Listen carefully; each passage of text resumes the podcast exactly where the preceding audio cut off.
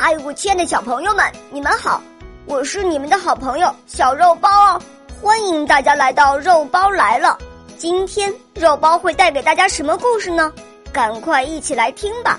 喵。守株待兔。春秋时，宋国有一位农夫，有一天，他正在田里工作的时候，突然看见一只兔子往大树的方向快跑。接着，只见它倒在树干附近，一动也不动。农夫走过去一看，原来兔子跑太快，撞上大树，脖子折断，死掉了。于是，农夫高兴地捡起死兔子，回家饱餐一顿。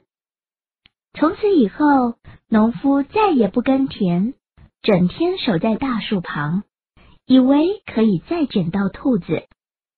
日子一天天过去，根本等不到任何一只兔子。邻居看到农夫每天守在树下，而一旁的农田都是野草，就去问他。知道原因后，每个人都忍不住大笑，觉得他实在是笨的可以。怎么可能又有兔子会不小心撞上大树呢？守株待兔，比喻固执己见、不知变通，或者指妄想不劳而获、只想坐享其成的人。